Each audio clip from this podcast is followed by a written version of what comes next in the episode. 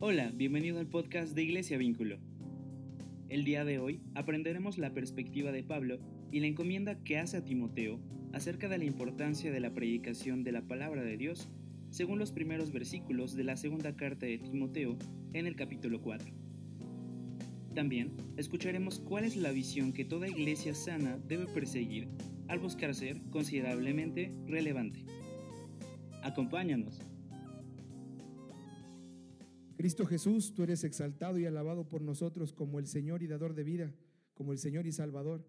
Padre amado, tú eres el que planeaste toda nuestra salvación y también te damos la bienvenida, pero Santo Espíritu, tú estás vivo entre nosotros y tú eres el más preocupado en nuestra santificación. Y te queremos rogar ahora a ti, Santo Espíritu, que seas tú hablando en nuestro corazón, Señor. Controla mi boca, aún mi corazón y mi alma, para que yo no predique desde mi carne, sino desde ti, con amor, con gozo, con paz, con paciencia. Te lo ruego, por favor, Señor. En el nombre de Jesús. Amén. Vamos a ir a 2 de Timoteo capítulo 4. Y voy a repetir la visión que estamos viendo en este mes y es ser una iglesia descaradamente bíblica, lo vimos la semana pasada, ser una iglesia irreductiblemente simple, lo vimos hace dos semanas, y ser una iglesia comprensiblemente relevante, lo vamos a ver hoy, y ser una iglesia radicalmente generosa, que lo veremos la semana que viene. ¿Ok? Entonces vamos a ir a nuestro primer eh, texto, que es en 2 de Timoteo capítulo 4, por favor.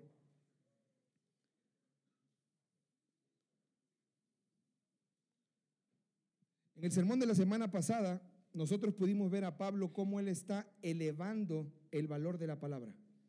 Él dice que la palabra es útil y pone las cosas para las cuales es útil, para todo lo que vimos la semana pasada. El que no vino puede entrar a Spotify y ahí está la predicación. Pero en la predicación de hoy vamos a ver a Pablo ahora elevando el valor de la predicación. ¿Ok? Me, explico con la semana pasada elevó el valor de la palabra porque es inspirada por Dios. El libro que tienes ahí en tu mano es valioso porque es inspirado por Dios. O sea, son las mismas palabras que han salido de Dios. Ahí Pablo eleva. Pero ahora Pablo le dice a Timoteo, te voy a encargar algo. ¿Y qué es? Que prediques la palabra. Y ahora va a elevar el valor del momento de la predicación. ¿Ok? No sé a qué iglesias ha sido anteriormente, no sé qué predicadores son los que has escuchado, pero yo te digo que una iglesia sana es una iglesia que tiene el valor de la palabra y el valor de la predicación. Las dos cosas pesan por igual. No se trata de que yo lea la Biblia y luego predique de mis ideas. Se trata de que yo lea la Biblia y predique la Biblia. ¿Ok? Por lo tanto, vamos a ver el versículo 1 hasta el versículo 4. Y quiero que ustedes vean ahora cuál es el encargo que Pablo le da a Timoteo.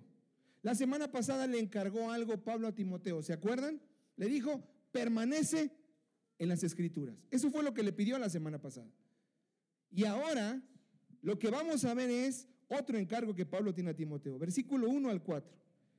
En la presencia de Dios y de Cristo Jesús, que ha de juzgar a vivos y a muertos por su manifestación y por su reino, te encargo solemnemente, dos puntos, predica la palabra, punto. Si hasta aquí yo te preguntara cuál es el encargo que Pablo le da a Timoteo, ¿qué me dirías? Predica la palabra.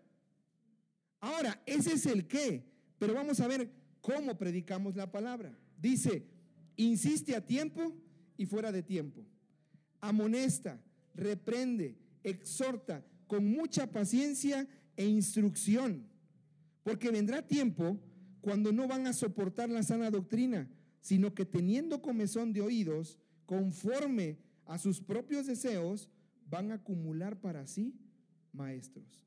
Y van a apartar sus oídos de la verdad y se van a volver transmitos en otra palabra, en otra versión, dice, y se van a ir tras novelerías.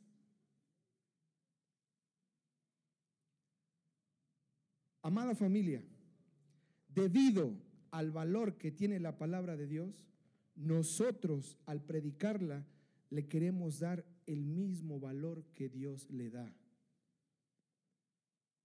Primera cosa en la que nosotros le queremos dar el mismo valor que Dios le da. La vamos a predicar y la debemos de predicar y tienes que escuchar a predicadores que la prediquen con el debido respeto. Pablo dice en el versículo 1, ¿delante de quién estás, Timoteo? ¿Alguien podría decirme delante de quién coloca Timoteo Pablo? ¿Mm? Hace rato estábamos en una pregunta de, un de unos test, de un test, unas preguntas ahí. Yo les decía algo, el don espiritual es como el ombligo. Todos lo tienen, pero nadie se acuerda de él. Se, se acuerdan hasta que se bañan y dicen, ah, caray, lo tengo acá. Creo que hay muchas cosas que como creyentes nosotros así nos pasa. Desapercibidamente vivimos y una de ellas es la que Pablo le dice a Timoteo. Yo te quiero recordar delante de quién estás cada minuto, cada segundo y delante de quién te voy a hacer el encargo. Delante de Dios y de quién. Y del Señor Jesucristo. Y pone una, una situación ahí algo complicada para ti para mí. Él va a juzgar a vivos y a muertos en su manifestación y en su reino. ¿Tú vives expectante a que un día vas a llegar y vas a rendir un juicio? Aquí la familia que se dedica a predicar la palabra de Dios, tú que estás ahí sentado, no, pues yo mejor ni la hablo, porque si me va a juzgar, mejor ni la hablo, por eso te va a juzgar. Así que, sea que hables o sea que no hables, Dios te va a... Se lo está diciendo Pablo a Timoteo, y te va a juzgar cómo trataste su palabra, si con el debido respeto. Hay predicadores que dan una predicación de 30 minutos y 15 minutos de esos 30 minutos son chiste. Hay, hay personas aquí que yo he escuchado que todavía se atreven a ponerle chistes a la Biblia. O sea, ¿quién fue el primero que tuvo una moto? David, porque tenía su Honda. Yo te voy a decir algo, como tú hables de la palabra, vas a rendir cuentas, porque es la palabra de Dios. Queremos ser comprensiblemente relevantes, pero tengo que poner muy en claro esto. Dios nos va a pedir cuentas de cómo hablamos de su palabra. A ver, amado hermanito, no somos de los que vamos a dedicarle una carta a alguien y abajo le ponemos, porque anhelo ver tus lágrimas para llenarme de gozo. Ay, hasta me escuché bien poeta. Y estás usando la palabra de Dios para cosas que no son la razón por la cual Dios la dejó. Yo te quiero llevar a que recuerdes, como decían los puritanos, y que vivamos en Corán Deo. ¿Han escuchado ustedes el Corán Deo? Corán Deo era una palabra que ellos establecían para un estilo de vida que significaba vivir la vida Corán Deo, significa vivir toda la vida consciente que estoy delante de la presencia de Dios, bajo la autoridad de Dios y para la gloria de Dios. O sea que cuando voy a estar en esa situación de amarrar un negocio turbio, tengo que pensar, estoy Corán Deo. ¿Por qué? Porque estoy viviendo bajo la autoridad de Dios y esto que yo quiero hacer refleja la autoridad de Dios. Estoy viviendo delante de la presencia de Dios y esto que quiero hacer lo haría yo consciente de que la presencia de Dios está conmigo. Y esto que quiero hacer es para la gloria de Dios. ¿Esto le da gloria a Dios?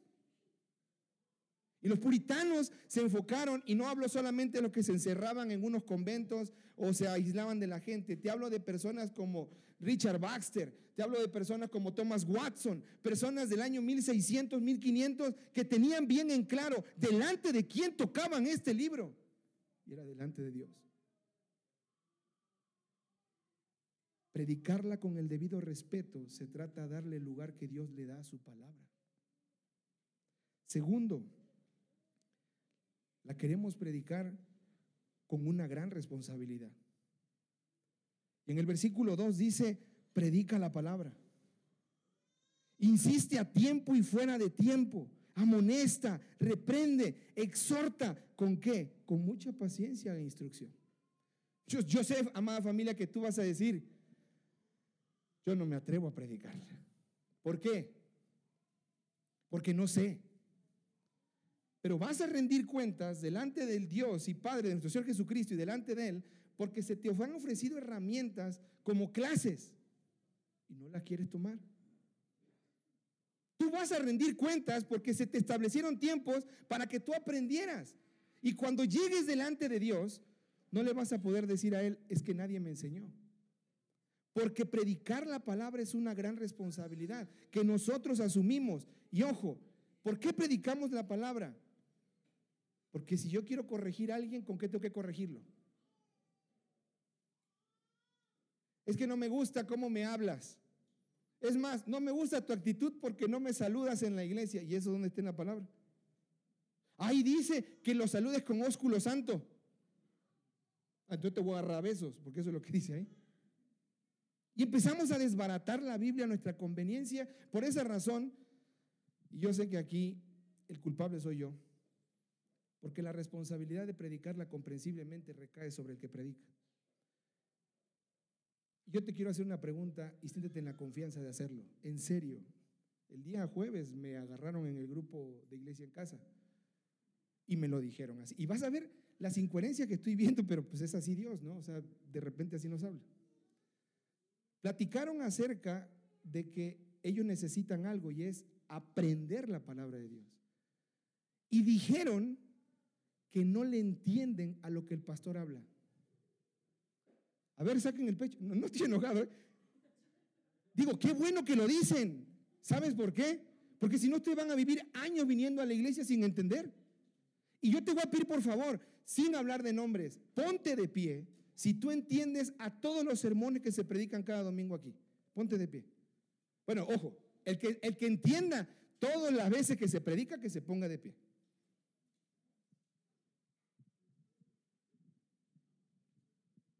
Muy bien. Por favor, siéntense. Pónganse de pie todos los que no entienden lo que se predica el día domingo. Por favor, sean sinceros, pónganse de pie. Se te hace complicado escuchar a quien venga y predique, dice, no le entiendo nada. ¿Ok? Pónganse de pie los que a veces sí y a veces no entienden lo que se predica aquí. Pónganse de pie. Gracias. Pueden sentarse. Lo voy a decir allá no corto. Lo voy a decir bajita la mano. Predicadores que han estado aquí en este lugar, sintámonos ofendidos y con una gran responsabilidad por eso que acaba de pasar ahora. ¿Sabes por qué? Porque nosotros tenemos que predicar la palabra comprensiblemente. Jesús tenía una cualidad. Hablaba con una prostituta y lo entendía y hablaba con un sacerdote y lo entendía. A eso tenemos que llegar. Preparar un sermón no se trata de hacerlo milético, armar mis puntos y demás. Preparar un sermón se trata de llevar las palabras de Dios a las palabras de los hombres que no lo entienden. Segundo, tenemos la responsabilidad de predicarla pacientemente. ¿Cuántos de los que están aquí no se han sentido ofendidos porque no les tenemos paciencia? Yo me imagino a los creyentes diciendo como el chavo del ocho, ¿no? Es que no me tienen paciencia. Perdónanos porque la palabra dice claramente, tenemos que predicarla como a tiempo y fuera de tiempo. Tenemos que hacerlo con una actitud de paciencia. No te sientas mal si te predicaron algo y cometiste un error y estás fallando. Amado hermano, esa es la vida de la fe. Te pedimos perdón porque somos unos intolerantes que no tenemos el fruto del Espíritu y no somos pacientes al ver cómo tropiezas, te levantas, corres, tropiezas, te levantas, corres. Pero Pablo nos hace un llamado como iglesia. Si queremos ser comprensiblemente relevantes, tenemos que predicar con la gran responsabilidad de ser pacientes. Pero lo dijo ahorita Ángel, la segunda palabra es con instrucción. ¿Y eso qué significa? con sana doctrina. La responsabilidad de predicarla con sana doctrina tiene que ver con predicarla expositivamente. Es tomar lo que dice el texto y es hablar de que el centro del mensaje sea lo que el texto está diciendo para tu vida. Estamos comprometidos, siempre lo hemos estado, pero lo vamos a hacer más todavía para el año que viene, de que la predicación sea sumamente un mensaje que venga de la palabra. ¿Te acuerdas la predicación de la semana pasada? Pablo le dice a Timoteo, permanece firme en la palabra. ¿Por qué? Porque ella es útil. ¿Para qué? Pero dice en el versículo 16, es útil para enseñar, para reprender, para corregir, para instruir. Permanece fiel porque es útil para capacitar. Pero ahora le dice Pablo a Timoteo, ahora predica la palabra, porque la palabra es útil para qué? Para amonestar, para reprender y para exhortar. Amado hermano, van a llegar momentos en los que este año que viene te vamos a tener que agarrar y pegarte unas cachetadas guajoloteras para que reacciones, pero con la Biblia. Vamos a tratar de que sea una Biblia de esas de estudio, para que te duelan. Pero lo vamos a hacer con paciencia, despacio, no. Pasta dura, anda, y cerra, así. Permanecemos en la palabra porque es útil para capacitar al hombre de Dios, pero predicaremos la palabra porque es útil para corregir y reprender y animar. Y en tercer lugar, el último punto, la vamos a predicar porque es la razón más importante que tenemos. Y aparece en el último versículo, en el 3. Perdón, versículo 3 y 4. Porque vendrán tiempos cuando no van a soportar la sana doctrina. ¿Sabes? Esto es doloroso. Pero aún Jesús, cuando habló con sus discípulos en la despedida de Juan 14, 15, 16, Él les dice a sus discípulos, no puedo seguir hablando con ustedes porque esto no lo van a soportar. Pablo, en 1 de Corintios 1 al 3, le escribe a los de Corinto y le dice, no les puedo hablar como espirituales, porque no soportarían lo que les quiero decir. Esta semana platicábamos con otra persona y de repente en la plática surge un comentario como, es que dicen que a la predicación le hace falta como que algo más sustancioso. Yo dije, ah, caray, aquí en la iglesia en casa me dice que no me entienden y otro grupo me dice, le hace falta algo más choncho, algo más nutritivo, algo. ¿Sabes cómo se siente mi corazón de atravesado y no saber qué hacer?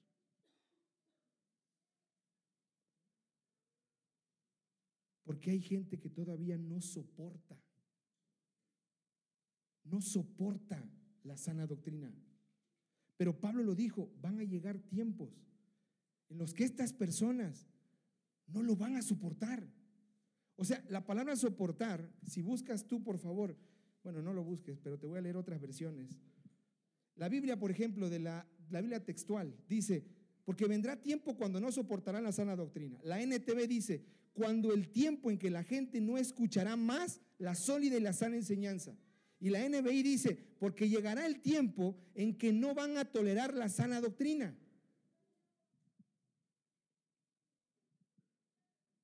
¿Tú la soportas? ¿Tú la entiendes? ¿Tú la comprendes?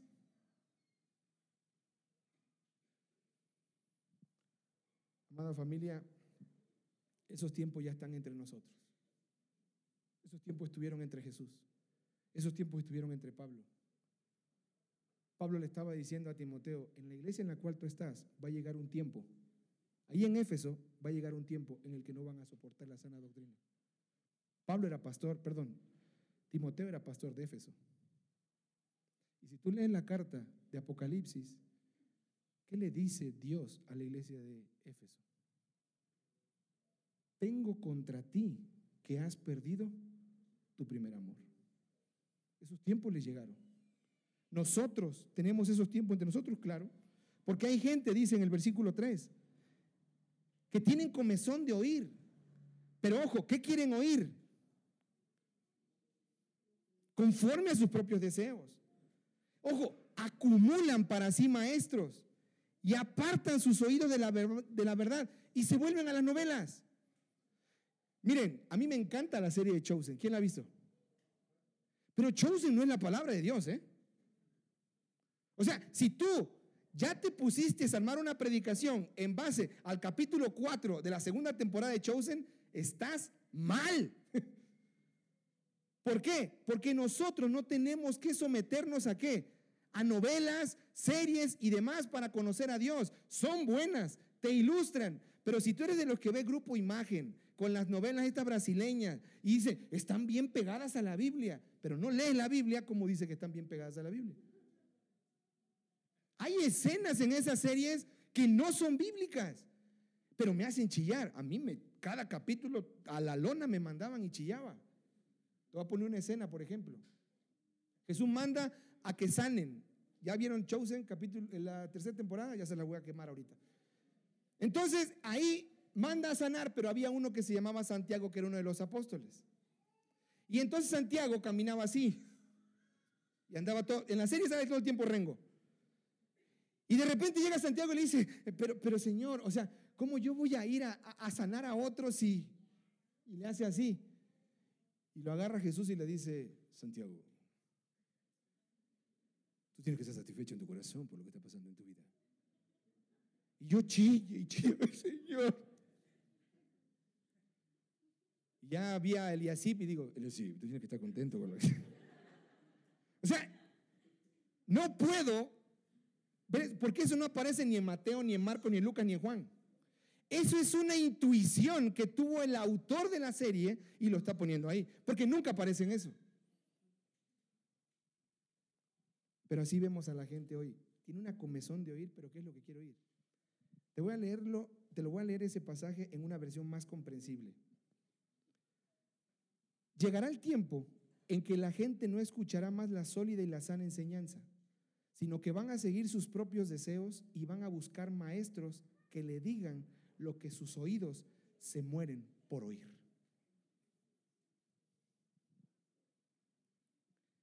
Nosotros la predicamos por la razón más importante, porque la gente quiere que le diga lo que ellos quieren escuchar, pero nosotros tenemos que hablarles desde la palabra lo que ellos tienen que escuchar. Y lo que tienes que escuchar cada domingo es que eres un pecador en un proceso de santificación, redimido por la gracia, pero con la esperanza en el Evangelio del Señor Jesús. Conclusión. Pablo le da un encargo a Timoteo. ¿Cuál es? Predica la palabra. Pablo ha elevado el valor de la predicación. La predicación es importante en la iglesia. Pero también tenemos en claro tú y yo que la razón por la cual predicamos es porque hay gente que necesita escuchar lo que tiene que escuchar y es la palabra de Dios. Porque esa gente necesita que alguien los corrija, los amoneste y los anime. Y no somos ni tú ni yo, sino la palabra de Dios. Y los que lo vamos a hacer, nos vamos a atrever a hacerlo con paciencia y con sana doctrina. Aunque esta gente esté amontonando para sí maestros de acuerdo a sus gustos. Y tu pregunta va a ser, ok Héctor, esto se me hace más un tema para pastores porque tienen que predicar, pero ese tema no es para mí, sí, sí es para ti. Porque la labor de predicar la palabra en tu hogar es tuya, seas papá o seas mamá. No es de nadie más. Pero es que no puedo, Héctor. Entonces tú no te has puesto a pensar que tú tienes a alguien viviendo dentro de ti. Y quizás como el ombligo Sabes que lo tienes cuando te acuerdas, pero Él sí sabe que está ahí delante de ti. ¿Y sabes quién es? El Espíritu Santo. Aquel que no lo tiene no va a poder comprender estas cosas, porque Pablo lo dice en Primera de Corintios capítulo 2, versículo 14. Pero el hombre natural no acepta las cosas del Espíritu de Dios porque para él son necedad y no las puede entender porque son cosas que se tienen que discernir espiritualmente.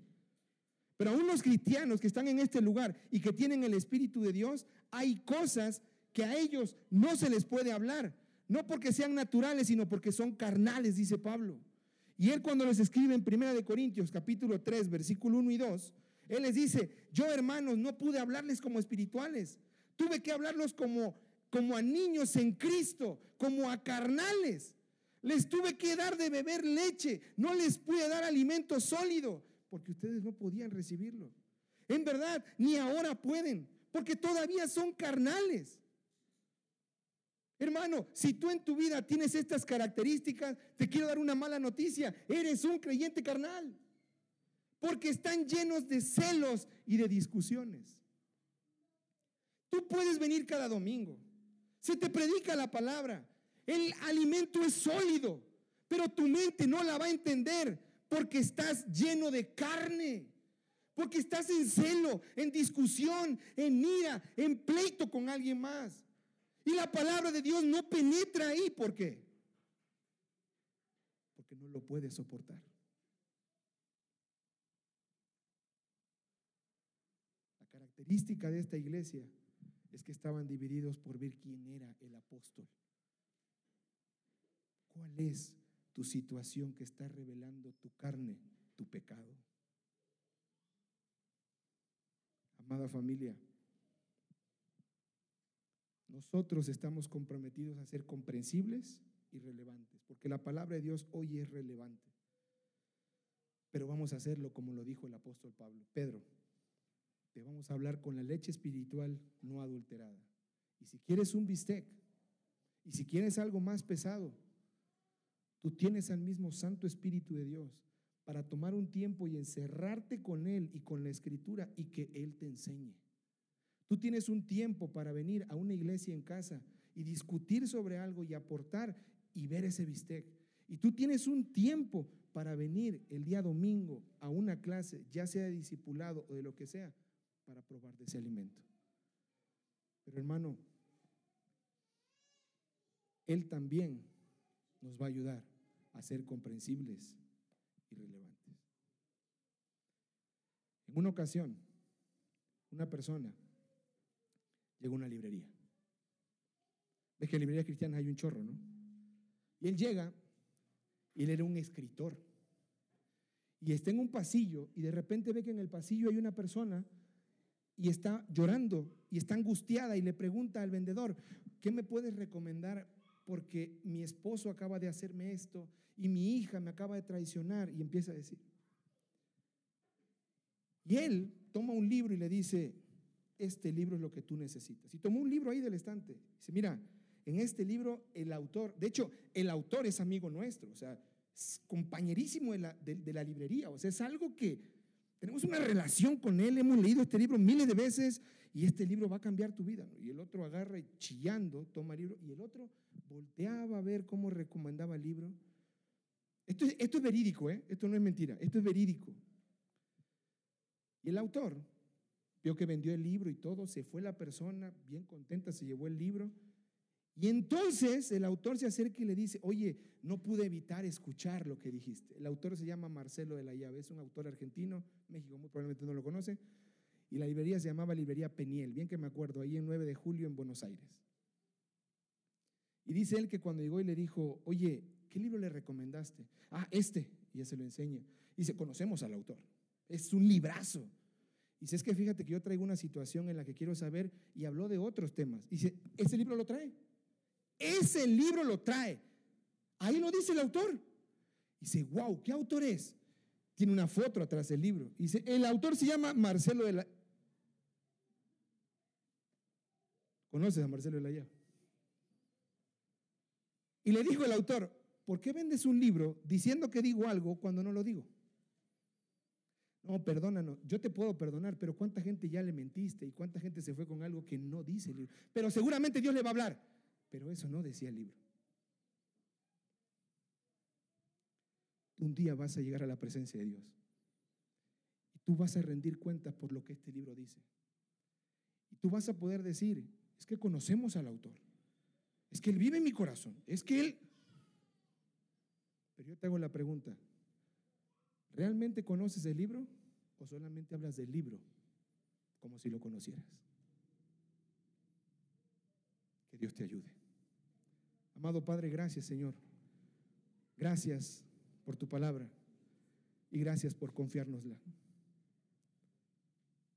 Pero Padre, ayúdanos a permanecer en tu palabra y ayúdanos a ser una iglesia que predique tu palabra. Padre, venimos aquí como iglesia, Señor, sabiendo delante de quién estamos, bajo la autoridad de quién estamos y para la gloria de quién vivimos.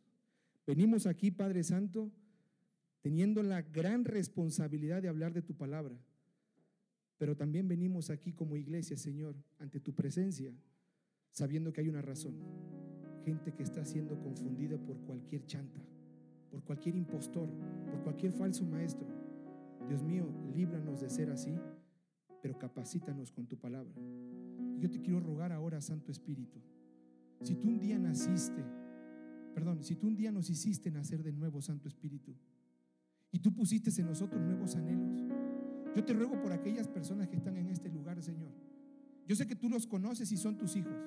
Yo sé que tú vives en ellos y ellos te han recibido como un Salvador, a Cristo Jesús, pero a ti como un santificador. Padre, yo te ruego, penetra en su corazón, parte su alma, colócale nueva hambre por tu palabra. Padre, que seamos como Esdras, un hijo tuyo que se dedicó a estudiar tu palabra para enseñarle y compartirla. Padre, te ruego, Santo Espíritu, por favor, ten misericordia de nosotros. Sé que tú eres súper paciente con nosotros. Pero Dios mío, levántanos, Señor. Levántanos del el pecado en el que estamos, la carnalidad en la que vivimos, de la ignorancia en la que estamos y que nos excusamos. Y Santo Espíritu, por favor, Señor, levántanos cada mañana para ver tu palabra. Coloca sed en nuestra boca para ansiar el agua que viene de ti, Señor.